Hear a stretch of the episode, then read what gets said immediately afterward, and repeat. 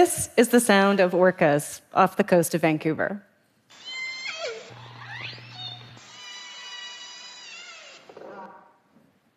They make these fantastic sounds not just to communicate, but also sometimes to echolocate, to find their way around and to find food.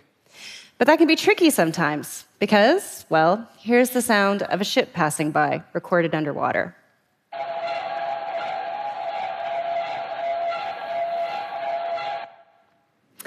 You know, when we think about marine pollution, I think we usually think about plastics, maybe toxic chemicals, or even ocean acidification from climate change. As a science journalist who often writes about environmental issues, those are the things that have passed my desk over the past 10 years or so. But as I recently realized when I was writing a feature for the science journal Nature, noise is another important kind of pollution, one that often gets ignored. You know, maybe you've heard of the dark skies movement which aim to raise awareness of the issue of light pollution and create pockets of unilluminated night so that people and animals could enjoy more natural cycles of light and dark, night and day. Well, in much the same way, there are people now raising awareness of the issue of noise pollution and trying to create pockets of quiet in the ocean so that marine life can enjoy a more natural soundscape. This is important Noise isn't just an irritation. It can cause chronic stress or even physical injury. It can affect marine life's ability to find food and mates and to listen out for predators and more. Think of all the sounds we inject into the ocean. Perhaps one of the most dramatic is the seismic surveys used to look for oil and gas. Air guns produce loud blasts, sometimes every 10 to 15 seconds for months on end, and they use the reflections of these sounds to map the ground beneath. It can sound like this.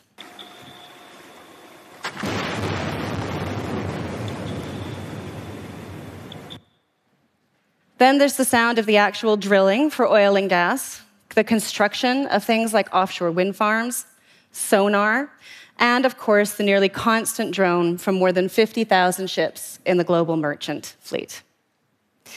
Now, the natural ocean itself isn't exactly quiet. If you put your head under the water, you can hear cracking ice, wind, rain, uh, singing whales, grunting fish, even snapping shrimp. Altogether, that can create a soundscape of maybe 50 to 100 decibels, depending on where and when you are. But mankind's addition to that has been dramatic. It's estimated that shipping has added three decibels of noise to the ocean every 10 years in recent decades. And that might not sound like a lot, but decibels are on a logarithmic scale, like the Richter scale for earthquakes. So a small number can actually represent a large change. Three decibels means a doubling of noise intensity in the ocean. A doubling. And that's only an estimate because no one's actually keeping track of how noisy the ocean is all around the world. There is a body called the International Quiet Ocean Experiment, and one of their missions is to try and plug the hole in that data. So, for example, last year they managed to convince the Global Ocean Observation System to start including noise as one of their essential variables for monitoring, alongside things like temperature and salinity. We do know some things. We know that sonar can be as loud as, or nearly as loud, as an underwater volcano. A supertanker can be as loud as the call of a blue whale. The noises we add to the ocean come in all different frequencies and can travel great distances. Seismic surveys off the east coast of the United States can be heard in the middle of the Atlantic.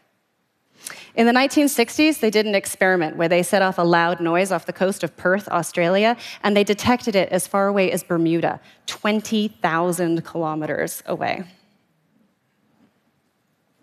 So, what does all this sound like to marine life? What do they hear? It's kind of difficult to describe. Sound travels further, faster in water than it does in air, and it also packs a different punch. So, sound of the same pressure will have a different intensity whether you measure it in the air or underwater. Then there's the fact that whales don't have ears exactly like human ears. Creatures like zooplankton don't even have what you would consider to be ears. So, what does this mean? What is the impact on all this marine life? Perhaps the easiest thing for scientists to assess is the effect of acute noise, really loud, sudden blasts that might cause physical injury or hearing loss. Beaked whales, for example, can go into panicked dives when exposed to loud noises, which may even give them a condition similar to the bends. In the 1960s, after the introduction of more powerful sonar technologies, the number of incidents of mass whale strandings of beaked whales went up dramatically. And it's not just marine mammals. Fish, if they stray too close to the source of a, a loud sound, their fish bladders may actually explode. The airgun blasts from seismic surveys can mow down a swath of zooplankton, the tiny creatures near the base of the food chain, or can deform scallop larvae while they're developing. Well, what about chronic noise, the more pervasive issue of raising background noise from things like shipping? That can mask or drown out the natural soundscape. Some whales have responded to this by literally changing their tune, a little bit like people shouting to be heard in a noisy nightclub. And some fish will spend more time patrolling their borders and less time caring for their young, as if they're on high alert. You know, chronic noise can affect people too, of course. Uh, studies have shown that people living near busy airports or really busy highways may have elevated levels of cardiovascular disease. And students living under busy flight paths may do worse on some educational tests. And even while I was researching this subject, they were actually blasting out about three meters of solid granite from the lot across from my home office to make room for a new house. And the constant juddering of the rock hammer was driving me completely insane. And whenever the workers stopped for a moment, I could feel my shoulders relax. This effect has been seen in whales, too. Uh, after the terrorist attacks of 9 11, international shipping largely ground to a halt for a little while in the waters off the east coast of the United States.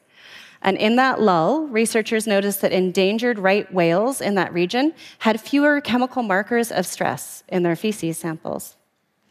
As one researcher I spoke to likes to say, we were stressed, but the whales weren't. And you have to remember, we have evolved to be a visual species. We really rely on our eyes. But marine life relies on sound the way that we rely on sight.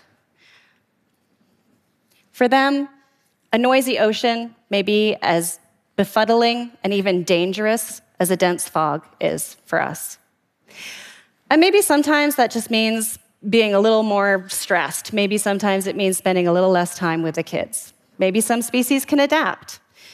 But some researchers worry that for endangered species already on the brink, noise may be enough to push them over the edge. So, take, for example, the southern resident killer whales that live in the waters off my hometown of Vancouver. There are only 75, maybe 76 animals left in this population, and they're facing a lot of challenges. There are chemical pollutants in these waters, and they are running low on the salmon that they really rely on for food. And then there's noise. When researchers studied these and similar killer whales, they found that they spend between 18 and 25% less time feeding in the presence of loud boat noise. And that's a lot for a species that's already struggling to find enough food to thrive.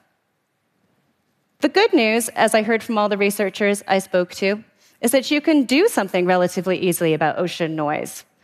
Unlike the wicked problems of climate change and ocean acidification, you can just dial down the knob on ocean noise and see almost immediate impacts. So, for example, in 2017, the Vancouver Fraser Port Authority started asking ships to simply slow down when going through the Haro Strait, where the southern resident killer whales are feeding in late summer. Slower ships are quieter ships. And because it's Canada, you can just ask, it can be voluntary.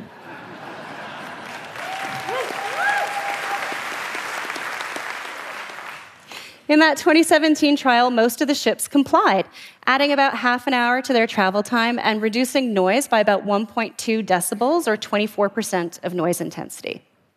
This year, they decided to extend the length of time and the area over which they're asking ships to slow down. So, hopefully, that has a positive impact for these whales. In 2017, the Vancouver Fraser Port Authority also introduced discounts in docking fees for ships that are physically designed to be quieter. You know, weirdly, a lot of the noise from a ship like this comes from the popping of tiny bubbles off the back of its propeller. And you can simply design a ship to do less of that and to be quieter. The International Maritime Organization has published a huge list of ways that boats can be made quieter. And they also have a, a, target of reducing carbon dioxide emissions from global shipping by 50% by 2050. And the great news is that these two things go hand in hand. On the whole, a more efficient ship is a quieter ship. People have also invented quieter ways of hammering in the giant posts needed for giant wind turbines like this one, and gentler ways of doing seismic surveys. And there are some incentives for using quieter technologies. The European Union, for example, has a healthy marine system directive for 2020. And one of the ways that they define a healthy marine system is by how much noise is going in those waters. But on the whole, most waters remain completely unregulated when it comes to ocean noise. But again, most of the scientists I spoke to said that there's real momentum right now in policy circles to pay attention to this issue and maybe do something about this issue. We already know enough to say that quieter seas are healthier seas, but now scientists are really scrambling to come up with the details. Just how quiet do we need to be? And where are the best places to make quiet or preserve quiet? And how best can we hush our noise? And you know, I'm not trying to tell you that noise is the biggest environmental problem on the planet or even in the ocean. But the point is, is that humankind has a lot of impacts on the, our environmental system. And these impacts don't act in isolation. They act together and they multiply. So even for the ones that are not so obvious, we really need to pay attention to them. I'll tell you about one last experiment just because it's so beautiful. So, Rob Williams, one of the researchers who works on southern resident killer whales, also does some work in Bali. And there they celebrate a Hindu tradition called Nyepi, or a day of silence.